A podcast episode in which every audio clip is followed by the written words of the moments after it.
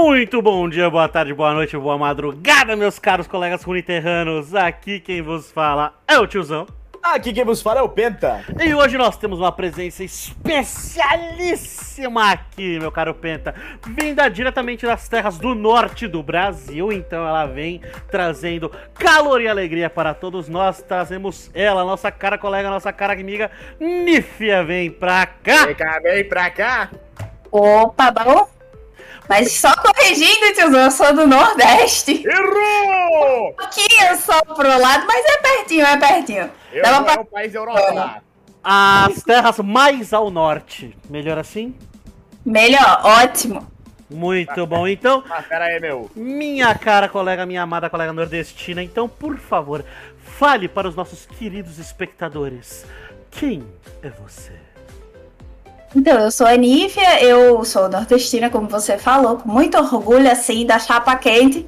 E é, eu sou caster da Liga GG, eu narro joguinhos lá da Série B. Toda se... não é segunda-feira, é domingo e no sábado também. E eu falo muita coisa no Twitter, basicamente eu sou essa pessoa. É a menina que xinga muito no Twitter. É isso aí, é tudo que precisa para acalentar a nossa vida de hoje. Mas vamos lá agora. Nós estamos trazendo ela porque ela, assim como eu, tem um carinho muito especial por um dos joguinhos que a gente costuma falar. Um joguinho que está até um pouco esquecido, mas que hoje vamos dar um foco muito interessante para ele, porque tiveram novidades e novidades grandes, senhoras e senhores. Mas antes de começar, vamos fazer o que, meu caro Penta? Vamos fazer o tradicional passeio por Runeterra, onde nós vamos falar dos outros jogos que não focamos no- no- na gravação, né, neste podcast de hoje. Vamos começar por onde, Pentinha? Vamos começar pelo, da- pelo Wild Rift, pelo Celulol. Já vamos jogar a bola pra Nif aí pra ela poder falar pra gente o que que tá rolando no nosso amado Celulol. Então, não tiveram muitas novidades mesmo, mas temos aí a entrada de duas skins, do Olaf Caçador de Dragões e do Kennen Infernal, que eu pessoalmente gosto muito delas no LoL. Espero que elas tenham ficado maravilhosas no celular com as suas animações. Isso aí. Então, Penta, traz pra gente. Então, falamos de celular, sai do celular, vai pro computador. O que que tá acontecendo no nosso amado LOLzinho? No nosso amado LOLzinho tá tendo bastante coisa, né? A gente tá falando do passe do, do Ano Novo Chinês ainda, juntamente com o de Porcelana. A gente não teve entrada dos novos passes que devem chegar em breve. Então a gente vai falar do nosso CBLOL, né? Vamos falar do nosso brasileiro de League of Legends aqui. Vamos só passar rapidinho como é que tá a situação. A tabela tá uma bagunça, tiozão. Cinco equipes estão empatadas com sete vitórias e três derrotas dentro de 10 jogos. A gente tem a Fúria, Kabum, Loud, Liberty, Red, Kennedy. Estão aí nessa disputa do primeiro lugar. E lá na parte de baixo da tabela, se tem salada em cima, tem salada embaixo. A Netshoes Miners tá com né, 5 vitórias, 5 derrotas. Tá ali numa meiucazinha, mas a INTZ, AP, Flamengo e Rensga estão amargando. Então, assim, um resultado não muito amigável, né? 3-7 na PEN e na INTZ, enquanto o Flamengo e a Rensga estão amargando 2-8. Duas vitórias e 8 derrotas, tiozão. Tirando isso, não temos muita novidade, muitas novidades no LoLzinho, mas o CBLOL tá pegando fogo. Pois é, meus caros, 10 jogos e essa embolada fantástica pra cada torcedor roer cada vez mais as unhas. E agora faltou falar do nosso querido xadrez de fada, né? O nosso querido TFT Teamfight Tactics, que chegou com as noites de neon e tá todo mundo jogando, tá todo mundo se divertindo. E com isso vieram as novas comps meta. Vieram as novas comps que vão destruir com a sua alma se você não fizer. Que ou você faz e ganha, ou você não faz e perde pra elas. Que é o caso da Quintec. Que a Quintec, com as novas, as novas peças que vieram, está absoluta e completamente imoral. Dica do tiozão. Quintec com Trinda Carry trazendo Bloodthirst, né, que é a sedenta por sangue, eh, a Infinity Edge, que é o gume do infinito, e a Guinsoo. Então ele vai trazer muito alto-ataque, muita velocidade de ataque, muita cura. Além, a Renata também, Não gosto de olhar. também tá muito forte se você trouxer ela, principalmente com Blue e Morello. Ela faz um estrago desgraçado, aquele estrago horroroso na sua linha de trás. Então tá muito, muito forte a compra de Quintec. É, Pode apostar. Só, só fazer uma, uma pequena, um pequeno adendo, realmente eu gostei muito da comp de Quintec, porque assim, tudo bem que o Trinda pode ter virado carry, cara, mas tem muitas outras opções também que acabaram ficando muito mais fortes. Eu tô gostando muito do Warwick, né, que essa mecânica nova com a Renata também ficou interessante. O Warwick já era uma peça bastante forte pro, pro early mid game, né? Claro que ele perde espaço pro late, mas o Trindamé, realmente eu tenho que assinar embaixo, tá muito forte. É isso aí, meus queridos. E agora, nós vamos abrir nossos corações. Nós vamos abrir os nossos livros de história. E nós vamos começar uma jornada curiosa. Que é o nome do novo set de cartas que veio neste último dia, 16 de fevereiro, para o Legends of Runeterra. Senhoras e senhores, é o último set da entrada de Bandópolis que está vindo, que veio no último dia 16, que tá lindo, tá, tá, tá assim, tem os pontos altos e os pontos baixos, na minha opinião. E assim, tá tá bacana, não tá, Nif? Muito bacana, veio com muita novidade, né? E eu, eu gostei especialmente do fato das cartas terem vindo muito versáteis, né? Muito bem. Penta, seja o nosso mestre de cerimônias, como é que a gente vai falar sobre isso? É, para poder falar dessa nova expansão do, do nosso amado joguinho de LoL de cartas, né? A gente decidiu trazer para vocês aí cinco blocos para falar das entradas das novas cartas. A gente separou o primeiro bloco, seriam as cartas mais ou menos as neutras que tem a pegada de Bandópolis, né? Então, já, Bandópolis já é uma expansão do lore, que inclusive a gente já trouxe o nosso programa aqui para vocês. A gente depois vai falar sobre as fadas que tem a entrada na campeã Yumi, Petricitas, né, do nosso amado Galho, né, dos, dos... Sem spoiler, sem spoiler, sem spoiler! Eita, eu dei spoiler? Eita. Deixa a gente falar. Tá bom, tá bom. Desculpa, sem problema. Vamos falar das Petricitas, então já dei o primeiro spoiler do Yumi do Galho, né? Pra não é segredo pra ninguém. Mas os próximos a gente vai manter quietinho. A gente vai ter os humanos transformados de Frejó, as criaturas pré-históricas pra poder finalizar, Tizão. Então, cinco blocos pra vocês. Começando pelas cartas neutras, vamos falar aí. São sete cartinhas novas que tem a pegada de Bandópolis e eu jogo a bola para você, meu querido. Quem são essas cartas? Então, a gente tem três, seis cartinhas aqui que são basicamente magia. Só tem uma criatura que a gente pode falar aqui, que é o Chapa Quente. Que até que tá interessante, né? Toda vez que ele ataca, mais um, mais um. E uma palavra-chave aleatória no campeão no topo do deck. Né? O campeão mais ao topo. Então, se o campeão tiver mais embaixo, ele poder atacar várias vezes, vai buffar bastante o seu campeão. Então, isso aqui é muito interessante para você ter em deck de Tristana, porque ela é muito fraca, na minha opinião. Não é, Nif? Sim, eu também acho. Eu acho que, na verdade, a Tristana, ela. Ela é um campeão que ela precisa de um complemento. Ela não é um campeão que ela consegue ser tão independente sozinha. Por exemplo, a Yumi, que o Penta já deu o spoilerzinho, né? Você consegue fazer um deck mais independente com só ela como campeã. Exatamente. E agora, minha cara, dessas magias que estão aqui nesse primeiro bloco, o que, que você achou delas? Olha, eu gostei bastante. Uh, eu gostei bastante, principalmente do da transposição. Eu acho que ela combina bem. Você consegue fazer um bom deck de Bandópolis com Ionia, porque Ionia tem muito essa. Eu vou ler primeiro, eu esqueci que eu não li. A transposição retorne um aliado se o próximo aliado jogado nesta rodada tiver um custo igual ou menor, custará zero. Você consegue criar um deck mais versátil com Ionia, porque Ionia tem muito essa mecânica de retornar, é, principalmente com o Kennen, que acaba sendo um campeão bem forte, com um deck bem feito. E dentro dessas que vieram de Yordle, ela foi assim a minha preferida. Tá certo, tá certo. Minha cara, além dela, nós tivemos a contenção heróica, o portal espiritual, o portal Yordle e o brotinho de Silfo. Né? As cartas magias tranquilinhas que dão buffs, é, manifestam Yordles, essa parte aqui é muito.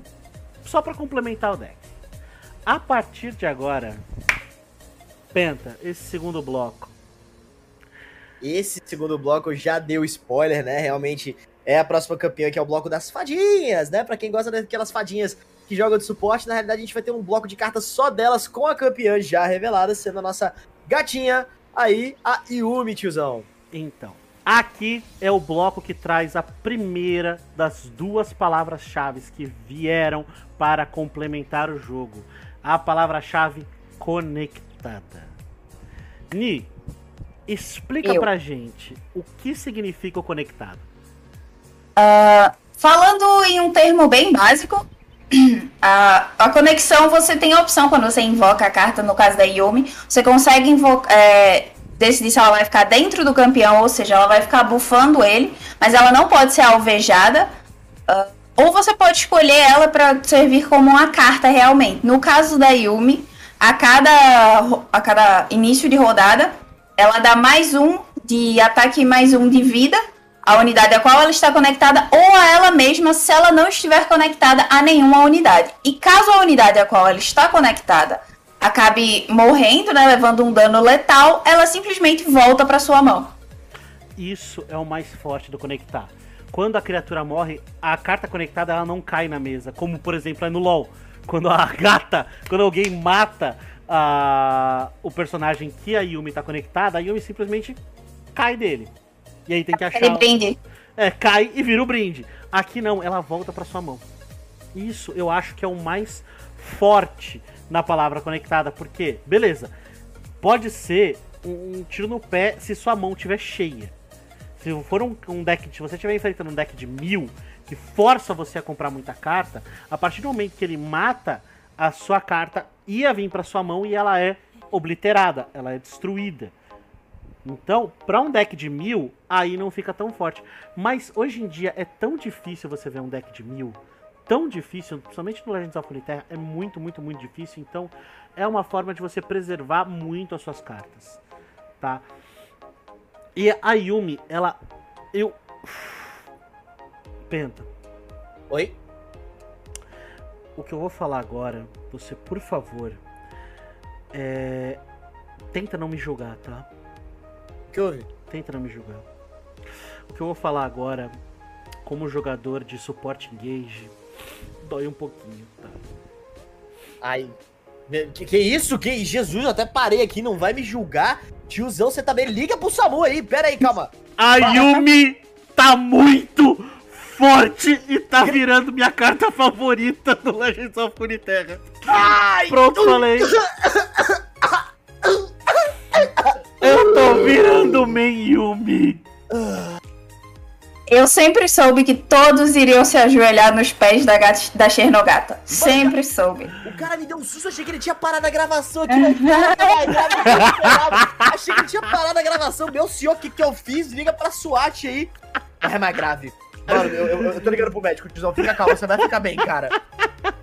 E é isso, é por isso que eu faço escola de teatro, senhoras e senhores, pra ser um Credo. ator maravilhoso. E o Oscar vai para.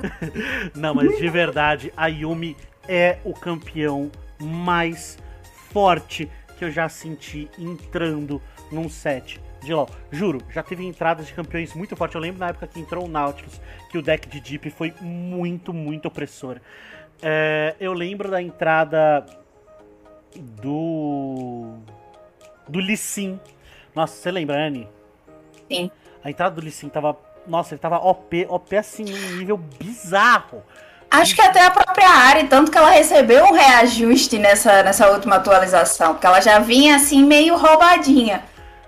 Sim, mas de verdade eu acho que a Yumi veio mais forte que todos eles. Tudo bem, ela é uma carta de custo 3 com 2-2. Ela por si só não é não é muito forte. Porém, o fato dela poder se conectar a alguém deixa essa criatura absolutamente bizarramente forte. Só um adendo, tiozão. Quando ela sobe de nível, a gente falou que ela, a cada início de rodada ela dá mais um, mais um permanente a carta. E a cada. Quando ela sobe de nível, além do mais um, ela também dá um escudo de feitiço, tá? É por Pra, o- pro aliado no qual ela tá conectada. É isso que eu ia falar. Quando ela vira, que, co- como é que ela vira? Ou ela ou a unidade que ela tá conectada ganha mais um. é, ataca três vezes. E ali ela dá escudo de feitiço. Eu tenho um deck que eu chamo de Deuses da Guerra. É um deck de Pantheon Yumi. Pra quem não lembra, o Pantheon tem aquela habilidade dele que eu juro que eu esqueci o nome. Nossa, qual a palavra-chave do Pantheon mesmo, Ni? Boa pergunta. Que é que ele se bufa, né? A- eu não lembro a palavra-chave, mas toda vez que ele recebe algum tipo de buff ou alguma coisa alvejando ele, ele ganha mais um, mais um. Então, quando você conecta a Yumi, ele já ganha mais 2 mais 2 para mais 3 mais 3. E a cada turno você vai buffando eles. Tem um, é um deck com muito, muita magia, muito, muito buff. E é absoluta e completamente imoral. Eu juro pra vocês, eu já consegui fazer um Pantheon ficar com quase 20 de ataque. Só deixando ele crescer naturalmente na board. Alô, é do hospital? Ah, não, sim, eu queria reportar um paciente gravíssimo. É um, é um, é um código 546. É. Isso, ele tá virando meio no lore. É... Não, vai vir agora, traz o helicóptero, isso mesmo. Ó, tiozão, já tô a caminho, tá? É imoral, é completamente. Você ainda tem salvação, tiozão. É absolutamente imoral. E eu quero exatamente falar da dessas cartas fada exatamente pela possibilidade de, primeiro, elas ou darem buffs para elas, ou é, darem buffs para as fadas no geral, como por exemplo a lanterninha reluzente, que a, toda, a cada rodada a primeira fada custa 2 a menos. E um detalhe, a Yumi é tipo fada. Então você pode jogar a Yumi por um de mana. Ô tiozão, só uma coisa, você perguntou qual era a palavra do Pantheon? É destinado. Destinado, muito obrigado, muito obrigado. E falando em destinado, tem uma fada com destinado, que é a biblioteca assistente, que eu já to... eu juro para você, eu já tomei um pau de biblioteca, bibliotecária assistente, mas um pau. Você não tem noção. Ela. Ela é muito forte. Ela custa 2 de mana, é uma 2 barra 2.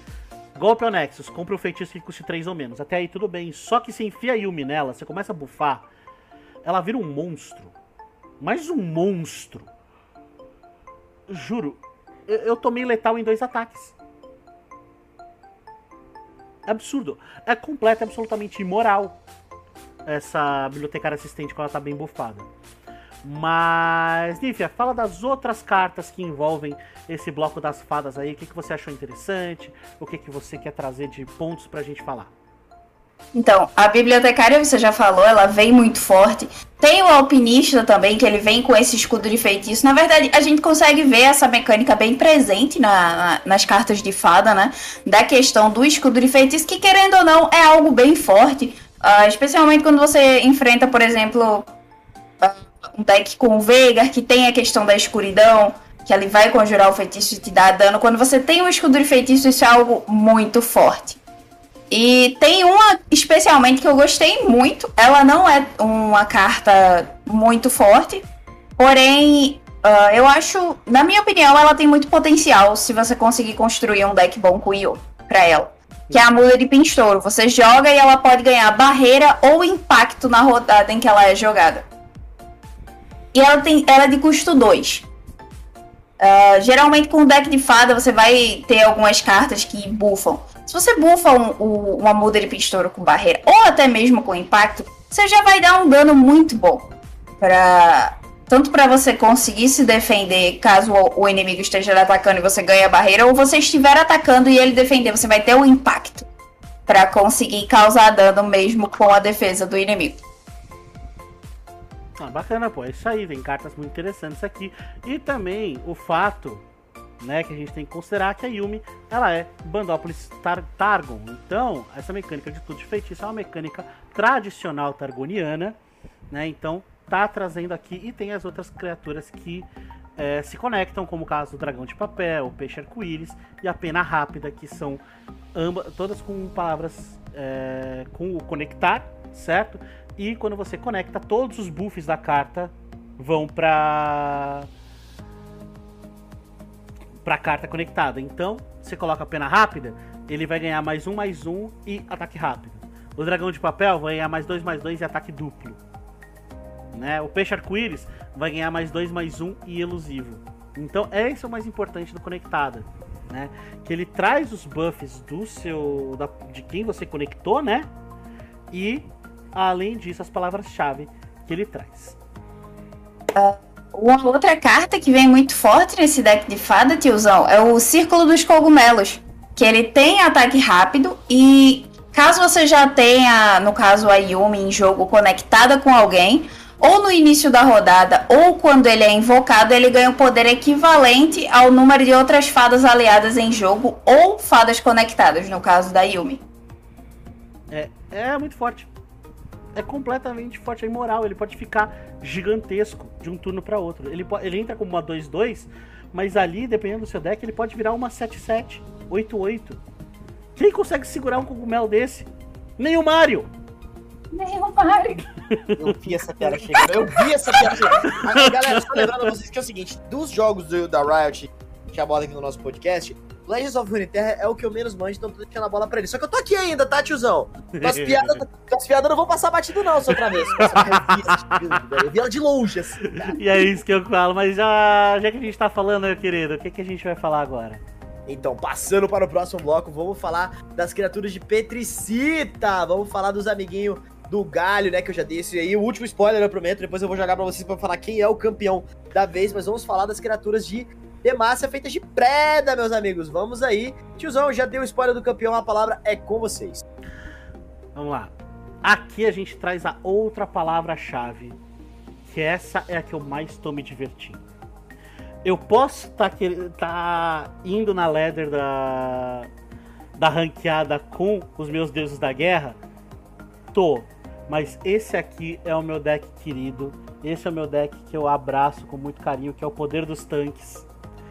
Que vem com a palavra-chave formidável. Ni, o que é o formidável?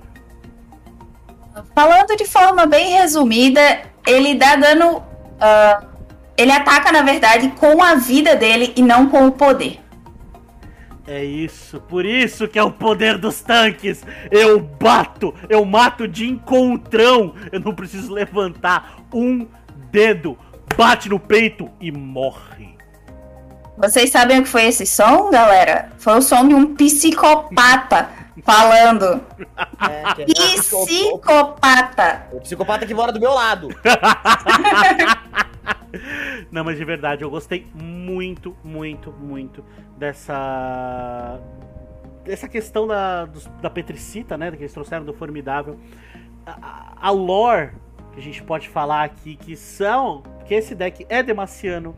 Essas cartas são todas demacianas. Por isso que é, essa questão dos artesãos de Petricita demacianos, que são as criaturas, a, os constructos que protegem Demacia dos, dos magos, né? Dos, dos usuários de magia. Então eu achei muito, muito intrincado em relação à lore. Eu achei simplesmente lindo.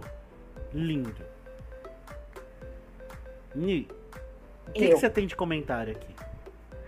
Eu tenho de comentário que, assim, eu acho que não só as cartas vieram muito tanques, como elas também vieram, assim, muito roubadas em relação a, a ajuda que elas trazem às outras cartas quando invocadas. Vou dar um exemplo aqui, a Pupila de Duran. É, quando você joga ela, você dá mais um de vida e robusto a um aliado. Olha isso. A, a, a escultora de Duran, quando você invoca outro aliado, dê a ele mais um de vida o arquiteto de Duran, ele auxilia o aliado, e o aliado do, do qual ele auxilia, ele dá mais dois de vida e formidável. Já o servo de Petricita, ele também auxilia, porém ele sofre todo o dano no lugar do aliado que foi auxiliado por ele. Olha só, olha só isso. Essas cartas, elas não têm formidável, são as cartas que não têm a habilidade formidável, mas elas fornecem formidável. E a pupila de Duran, para mim, ela é a mais OP. Ela é mais OP porque ela dá robusto. O que mais você quer além de sofrer menos dano e poder atacar com um dano absurdo? Você bate com muita vida e você toma menos dano, ou seja, você perde menos vida para poder bater mais no round seguinte. É muito, muito, muito forte essa carta. Eu já consegui transformar um asa longa de Petricita, que tem formidável e desafiador, que ela é uma 03 de custo 2, eu já consegui transformar ela numa 013, se eu não me engano. Muito por causa da pupila de Duran e também por causa do escudo de Duran, que é uma magia maravilhosa. Ela é súbita, custo 3. Ela dá mais 0 mais 3 para um aliado. E no início da próxima rodada dá mais 0 mais 2. Eu Sabe? acho. É, é, Eu, eu, tô- eu, tô- eu tô meio sem palavras, Chitão, O- porque, tipo assim, do, do do básico que eu tenho, além do infarto que você quase me causou por causa desse rolê da Luna, isso, vai passar, isso não vai passar, isso não vai passar em branco, não, a gente vai conversar logo depois da gravação. Depois, uma, uma coisa que eu aprendi desse jogo é que realmente é, a construção da defesa realmente é, é uma coisa que estava muito negligenciada, na minha opinião. Você tinha cartas que tinham agros muito bons, por exemplo, o próprio Sailor Veiga, que tinha aquela questão do stack que dava muito ataque, era legal. Mas eu sentia muita falta da proposta tanque vindo por base. Tudo bem que esse deck, tipo assim, é um deck tanque, como a Nifia muito bem já apontou, mas ele também tem um custo muito alto pra começar. Então, eu acho que ele joga no late game pra poder parar os late games que vêm muito poderosos, assim, diga-se de passagem. Mas eu ainda não cheguei a um counter deles. Eu ainda não cheguei a uma maneira de, tipo assim, beleza, a gente tá tanque pra poder aguentar, mas é a nossa volta. Então, o que o pessoal tá falando é que o deck de Noxus tá voltando. Os decks de Noxus de destruir. Que são aquelas cartas que, por exemplo, o golpe, o golpe não sei das quantas lá, que eu esqueci o nome, que mata cartas com 3 ou menos de ataque. Então essas cartas estão 0 barra alguma coisa. Certo? É, outras cartas, tipo, ah, é, de Freljord, por exemplo. Destrua uma carta com 0 de ataque que você que não tem ataque. Né? Então estão falando que essas cartas, essas decks ali, eles estão tomando conta. Não dá para você usar o galho ainda, né? Esses decks de petricita, né? Exatamente porque tem muita magia que mata essa- essas cartas com muito pouca vida, muito pouco ataque. Mas falando do galho, que é o campeão de Petricita, o do titã de Petricita que todo mundo ama, Ni, quais são os atributos dessa carta? Quanto ela custa? O que, que ela traz? Fala pra gente. Eu queria falar que primeiro que eu não amo, não. Isso é o terror, tanto, isso é o terror pra mim, tanto no LoL quanto no lore. Mas vamos lá. O galho, ele, antes da sua evolução, ele já vem com escudo de feitiço e formidável. Ah, ele tem 0 de poder e 8 de vida. E ao invocar ele, você dá mais 3 de vida aos seus outros aliados. Então o titã já vem dando força pra toda a sua board. Como é que eu evoluo ele? Seus aliados têm hum, 25 mais de vida total. A evolução dele também vem com o escudo de feitiço. E a cada rodada, na primeira vez que um aliado sofrer dano, você mobiliza. Então isso aqui, pra ele evoluir, é muito próximo do Aurelion Sol, só que o Aurelion visa o ataque, o Galho visa a defesa. E essa força do Galho é fantástica. Ele ele mobiliza quando a sua carta sofre dano. Então, se alguém soltar uma magiazinha que seja e atacar as suas cartas no turno adversário, você mobiliza. Então você pode atacar todo turno. Você tem a possibilidade de atacar todo turno. E atacar com cartas pesadas. Por exemplo, o Dragão da Montanha. Ele é uma 06 com formidável. Só que a fúria dele, característica principal dos dragões, ao invés de dar mais um, mais um, dá mais zero, mais dois. E a carta que, na minha opinião, é a carta mais OP que trouxeram para essa parte de é, Petricita. A carta que pode ser game changer, se bem trabalhada, que é o Gorlet, o Inescalável. Que ele tem robusto formidável. E quando você invoca ele, você troca a vida dele com a do seu Nexus.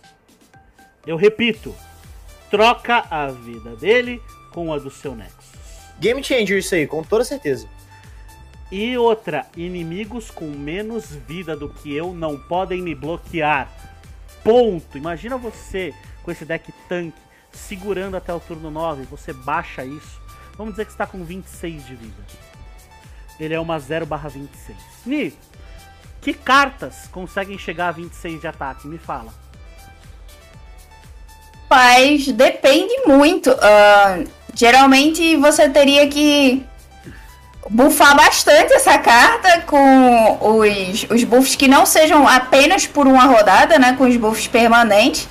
Ou caso você fosse utilizar um deck de conectado, você teria que passar várias e várias rodadas bufando e bufando e bufando. Sim, para você conseguir chegar nessa vida. 20 de vida, mais de 20 de vida. É muito difícil você ter uma carta com tudo isso. E você pode simplesmente destruir o seu adversário em um único ataque. Essa carta, ela é. Ela é um custo muito alto. Ela é muito situacional, por isso que ela, ela é muito pouco, muito pouco utilizada. Mas o poder dela é absolutamente estúpido. Se bem utilizado, nada segura o Gorlith. Nada. Mas. É, aí dá uma zerada, né? Não, desculpa. Pode falar, Penta. É porque, tipo assim, eu, é porque assim, eu posso até não entender de, de, mecânica de jogo, mas eu entendo de estratégia um pouquinho, certo? E aí, a pergunta que eu faço pra você, Tizão, é o seguinte: o momento de jogo onde o Nexus fica com menos de 10 de vida, ele é duradouro? Tipo assim, diria que o Nexus fica com, me, com menos 10 de vida por, sei lá, 3, 4 turnos? Hum, normal, principalmente quando você tá no late game. Então, nesse caso, é uma carta Game Changer que tem potencial de meta. Sim, ele pode recuperar sua vida. Pode Sim. ajudar você a recuperar sua vida. Sim, por isso que ele fala que ele é muito, muito OP. Né? Uhum. Ele pode tanto te ajudar quanto te destruir. É, o lance é que, tipo assim, ele, é, é, essa faca de dois gumes to, torna ele uma, uma, carta de meta justamente por ser situacional, que nem você pontuou, mas eu só queria pontuar. É, é carta de meta. Tem potencial para entrar no meta. É isso que eu quis dizer. Sim, sim, sim. Mas, cara, Penta, continua falando qual é o próximo bloco. Do próximo bloco a gente vai falar dos transformadores de Freyore. A galera de casa que conhece muito bem a lore sabe de que a gente tá falando. Só que dessa vez eu vou falar pra nossa convidada quando chegar o momento certo, né? Pra poder falar quem é o campeão, quem será o campeão a ser revelado. Mas o próximo bloco são eles, os transformadores de Freyjor. Nifia, se você quiser começar, a palavra é sua. Então, eu acho que o, os transformadores, por eles terem vindo com essa mecânica tanto de sobrepujar quanto de regeneração, eles já vieram assim, muito com potencial para surgirem mais no meta, como todos os outros que vieram. Mas acredito que as cartas elas já são fortes por si só. Uh, vou dar um exemplo. O, o Ocividente, ele é uma carta de, curto, de custo 2. E sempre que ele, que ele tem 5 de vida e sempre que ele sobrevive a dano, você causa 1 um de dano ao Nexus inimigo. Então, uma carta muito interessante aqui. Existe um deck que eu quero testar, que é o deck desse campeão e do Swain, né? Exatamente por causa do Ocividente, tudo que esse campeão traz. Mas, Ni, olhando para essas cartas aqui, pro Trevoguari, o Mamute, o Orador Querido. das Presas, principalmente o Trevoguari e o Mamute, o que que eles Querido. são? Ni? Oi? O que que essas cartas são? Você olha para eles, você lembra o quê? Eu tô tentando, eu tô tentando meio que eu tô ver. tentando associar, eu não, não peguei. Eu, eu não peguei. Xamãs do Norte. As, ah. Os magos do norte, aqueles que usam os espíritos animais para atacar. E quem que traz os espíritos animais para nós, para no Runeterra, senhoras e senhores? Vamos falar dele que sofreu um rework e eu estou esperando até agora. Vamos falar do Xamã das Presas, Udir! Buga, buga, buga, e. Buga, buga, buga, e. Desculpa é que eu fiquei traumatizada com tudo que envolve Norte depois do final de Game of Thrones. o Dir que tá vindo aqui, uma carta que promete muito, mas entrega pouco. E eu vou, vocês vão entender por quê. Também conhecido como hétero. Ah, acho que nós perdemos a nossa outra comentarista, que ela morreu. Eu só, ouvi, eu só vi uma risada de longe. Ela caiu no chão. E sumindo. E eu falei. então, o lance é o que a gente é hétero, cara. Quebrei a nífia. Quebrou a nífia. Hashtag hipnífia. Ripnífia. Uh, eu também, calma. Uh, respira. Passou, passou. O Dir agora vai se transformar no nosso querido heterotop. Manda foto de agora. O que, que ele tem? Ele é uma 5 mana 4/4 e toda vez que ele é invocado ou você golpeia, você ganha uma troca de postura. Troca de postura é a habilidade normal dele do LoL. Só que aqui ele traz quatro posturas muito interessantes: a postura do urso, do javali, do carneiro e do garra feroz. Do garreroz, que eles chamam agora. Né? A postura do urso te dá mais 2, mais 2. A do javali te dá mais 0, mais 2 e regeneração. A postura do carneiro, que seria a postura do Orn, ela te dá. Ela causa 1 um de dano a tudo que não seja o alvo dessa postura. É como se você explodisse em chamas. E a postura do Garreros te dá mais 2, mais 0 e sobrepujar. Então são os animais do norte que estão vindo para destruírem com a sua board.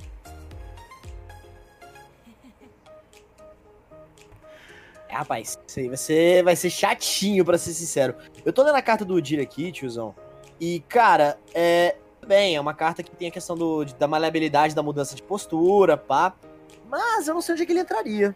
Onde é, que, onde, é que, onde é que seria um deck legal para poder encaixar ele? Então, talvez um deck de Udir Swain pode ser bem interessante, Freljord Noxus, Freljord Noxus. Porque, ó, você, pra ele subir de nível, você tem que ter causado dano ao Nexus inimigo 7 mais vezes nessa partida. Isso é fácil uhum. quando você tá em Noxus, isso é difícil quando você tá em Freljord. Certo? E certo. quando ele se transforma, ele continua com essa questão de criar troca de postura, mas ele ganha mais um, mais um para cada postura que você tenha conjurado na partida. E existem cartas, fora o próprio Dir, que criam a troca de postura, como a Errante Vulpina, a Vidente Riara, certo? Uhum. E a Convocação Xamânica, que traz trocas de postura. Então, dá para você rodar muito com isso você consegue fazer muita, muita. Assim, pelo menos umas 5, 6 trocas de postura antes dele evoluir. E aí ele já chega com mais 5, mais 5, mais 6, mais 6. Podendo ser uma carta totalmente game changer. O que, é que você acha? Ele também é forte com Soraka. Por incrível que pareça, o Udir também é muito forte com a Soraka. A Soraka que ela tem essa mecânica de conseguir curar os seus aliados, né? conseguir ajudar eles. E ela ajuda muito o Udir para ele conseguir ir causando dano e depois se curando do dano que ele causou. Do dano que ele levou, no caso, perdão. Então temos aí outro deck de indicação para vocês. Soraka Udir. Então pode estar tá bem forte aqui. Eu quero testar Soraka Udir TK. Eu honestamente quero. Meu Deus. Eu quero testar isso, porque eu acho que pode ser bastante divertido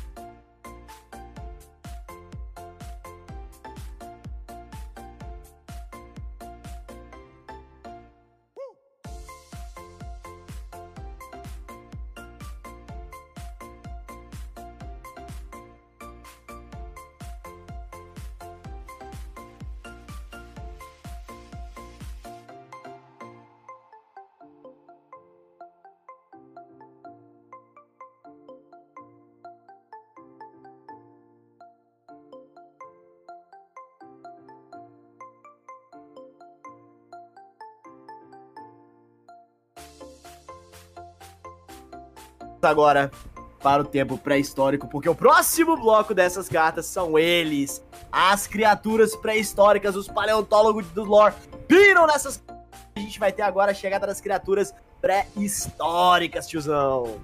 É isso aí, Ani. É, é, é até essas coisas de você trabalhar com um biólogo, né? Ele começa a falar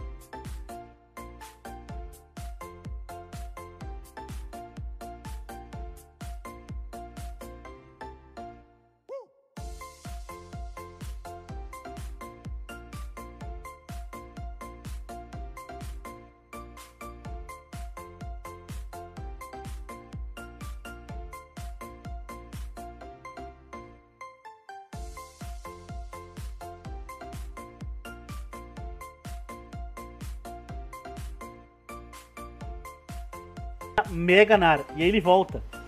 É, é muito interessante, muito interessante mesmo. Mas aqui. Não, mas- Diga. Pode falar, pode falar, pode falar. Mas aqui a gente vai falar das cartas que ajudam ele a evoluir, as cartas que ajudam a compor ele, como o caso que o Penta falou, o Mini Dáctilo. Certo? Que. Qual a questão principal aqui? É, final de rodada, se tiver causado dano ao Nexus inimigo, ele se transforma. Isso é tradicional em todas as cartas que a gente vai falar aqui. Deu dano no turno seguinte, se transforma. Então o Mini Dáctilo, ele sai de uma carta 4-3 para virar uma carta 6-5 com impacto, certo? Que no início de rodada causa 1 de dano no Nexus inimigo. Ou seja, ter essa carta em campo já ativa todas as outras. Pode falar, Ni. Eu ia falar que, tipo, o Nara ele traz uma, uma mecânica bem diferenciada, né? Ele tem a questão do seu ataque rápido e sempre que ele golpeia, ele já ganha um spell na mão, que é o graveto pontudo. E caso você já tenha, ele reduz o custo em um. E só pra Que- galera lembrar, o que é o graveto pontudo? É, basicamente, ele dá um de dano em qualquer coisa. É uma magia, É um spellzinho. magia súbita de custo 2 que dá dano em qualquer coisa. Então você pode usar o NAR depois de golpear pra ativar o NAR, que é o que acontece o que? Fim da rodada você causou dano ao Nexus inimigo. Então ele sai de se transformar de uma 4/3 com ataque rápido pra se transformar no Mega NAR. Que ele fica continua com ataque rápido, mas ganha atropelar. E quando ele sobe de nível, ele dá vulnerável pro inimigo mais forte. Então é muito importante isso aqui, porque você consegue, com o ataque rápido e o sobrepujar, eliminar a maior ameaça do eh, da board adversária, certo? Só que tem um porém. Se ele tiver visto, se na forma Meganar você tiver começado a rodada com o símbolo de ataque, na rodada seguinte ele volta a ser um Narcinho. Então ele não sobrevive muito tempo na forma de Meganar. Nível, por favor, tenha bondade. O quê? E dublar o Nar, por favor. Hi, hala, hala, ui. Hi, hala, hala, ah. Fala de vida rock, vai arrepiando. É muito bom, é muito bom. Mas assim, que que- qual a sua opinião aqui em relação a ele, Ni? Ah, eu acho que ele deve combinar muito bem com o deck de, de galho, porque o galho, ele, como a gente falou, sempre que ele vê o. Quando ele tá transformado, no caso. Quando ele vê os seus aliados ah, tomarem dano, ele mobiliza. Então, é uma, um- uma técnica para você conseguir utilizar o Meganar para atacar e causar dano fora do seu turno de ataque, basicamente. Então, eu acho que ele traz uma mecânica bem interessante, mas que, querendo ou não, precisa ser complementada por outros campeões. Ele não é um campeão tão independente. Muito bom, muito bom. E a gente vai falar agora das outras criaturas, né? É, pré-históricas, como o sapo, o sapo pintado, que se transforma no Gromp, o sapão, que a gente conhece bastante do LOLzinho, né? Que ele vira uma 6/7, que quando se transforma, um de dano em todos os inimigos. Não é mais no Nexus, ele é. Quando ele se transforma, ele pula como sapinho, cai como sapão e dá um dano em todo mundo que tiver em campo do outro lado. Bem interessante essa analogia, né? Não? Muito interessante, porque se você pensar no tamanho dele, faz muito sentido, né? Inclusive, queria fazer uma conotação aqui.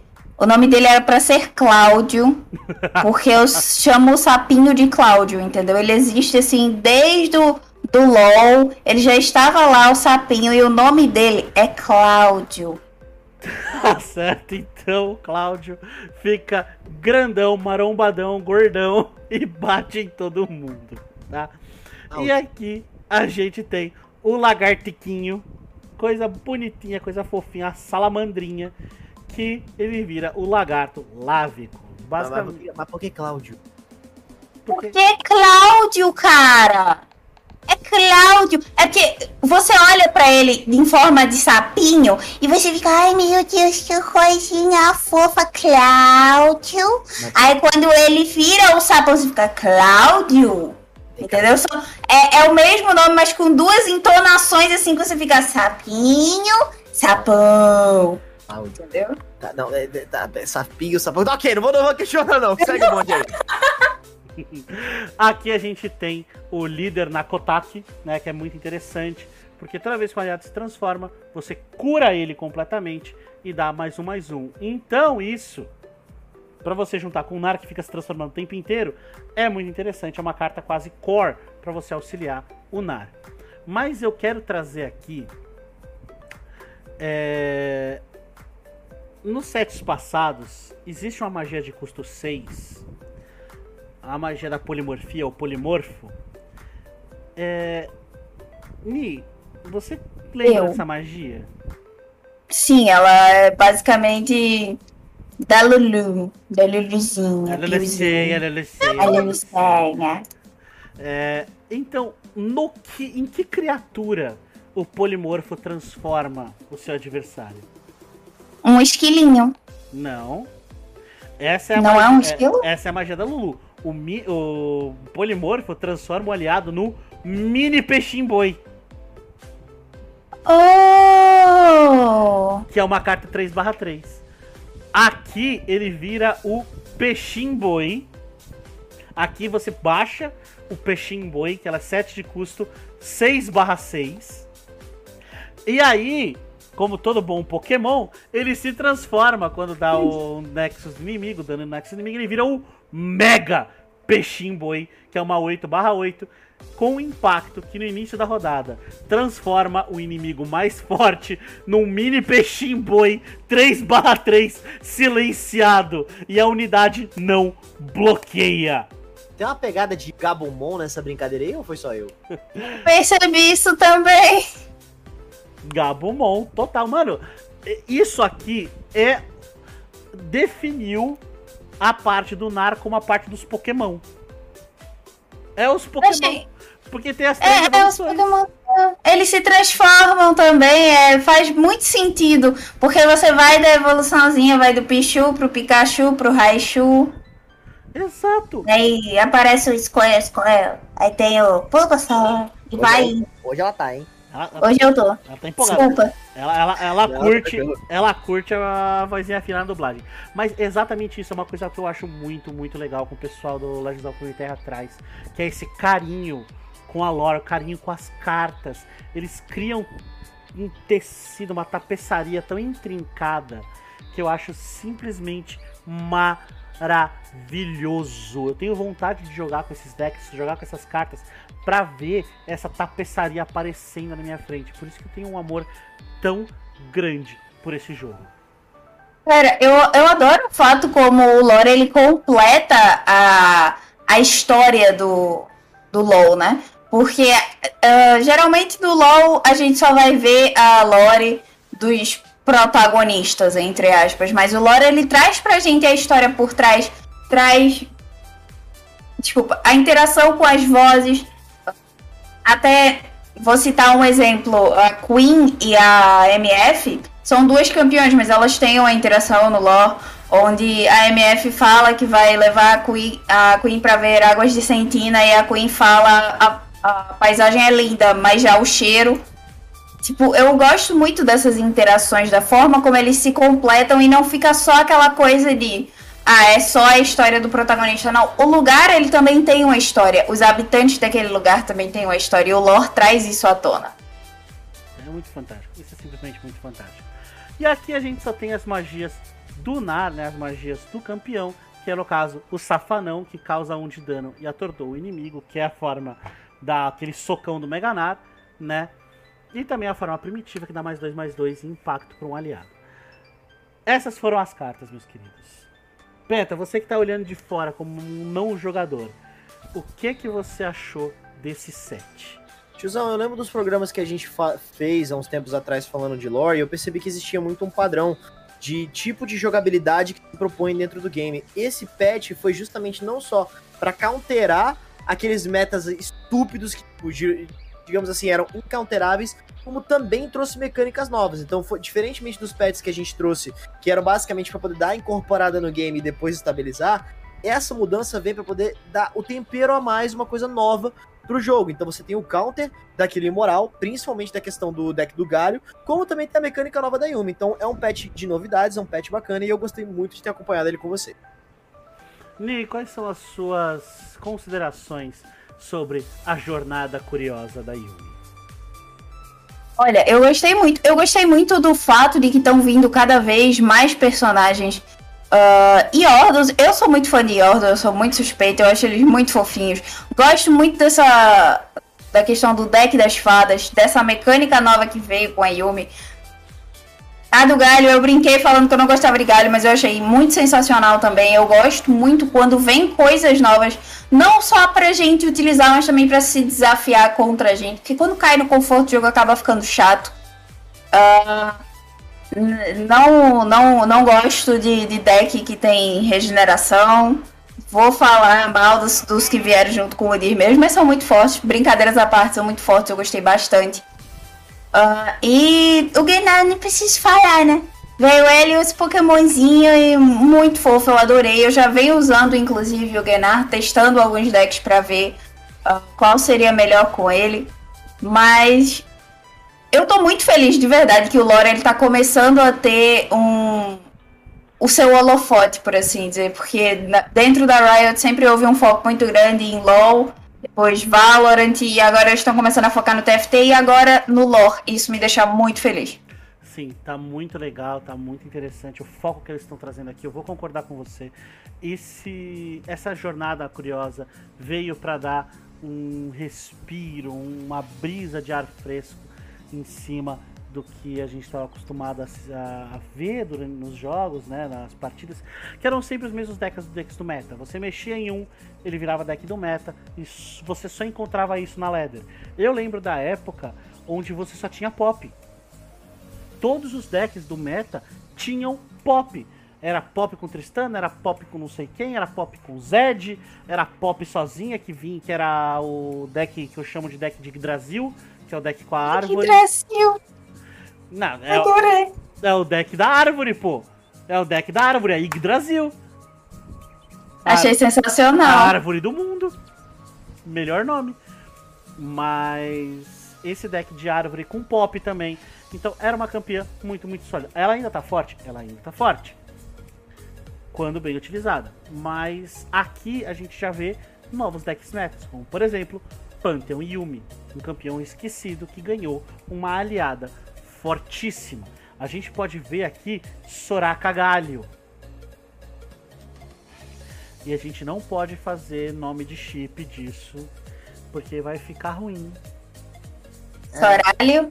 Não, é só K. Não sei não, não esquece. Caraca. Ô, oh, meu. Só. É essa só a cagalho. Essa, essa eu não vi chegando, não. Essa, essa ele pegou de surpresa. É, eu até peço desculpa ao telespect por ter antecipado a piada ruim.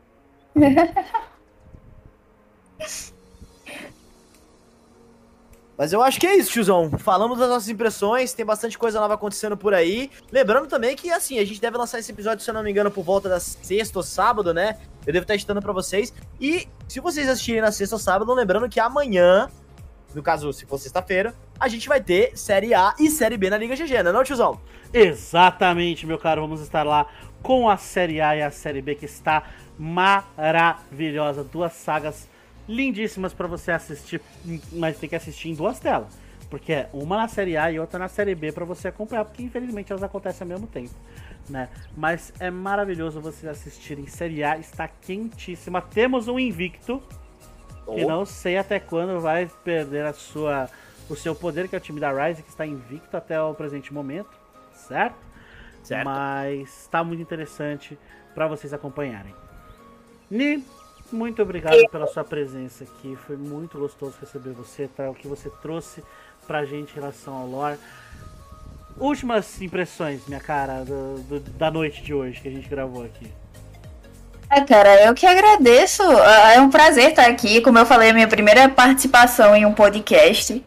Uh, e eu sempre fico feliz em poder falar de lore, porque é um jogo que pouquíssimas pessoas que eu conheço jogam e que é um jogo que precisa de mais destaque porque ele é simplesmente muito bom. Ele é um jogo excelente que precisa aparecer mais. É isso aí. Então, O Penta já deu nossa declaração final, também fiquei muito feliz de receber vocês aqui. Então, eu vou vou trazendo esse convite para vocês jogarem, né, testarem tudo que a gente trouxe aqui, dá uma chance pro joguinho de carta que pelo menos para aquele momento quando você tá relaxando, tá sem muito tempo de jogar um TFT, sem muito tempo de jogar um LoL, partidinha de Legends of Runeterra é 10 minutinhos no máximo, é tranquilinha, dá para jogar no celular, então, ó, coisa linda de Deus. Isso aí. Nós vamos ficando por aqui nessa noite de hoje. Espero que tenham gostado do nosso do nosso programa de hoje. Nossas redes sociais estão aí na descrição. E continuem jogando. Porque the game is on.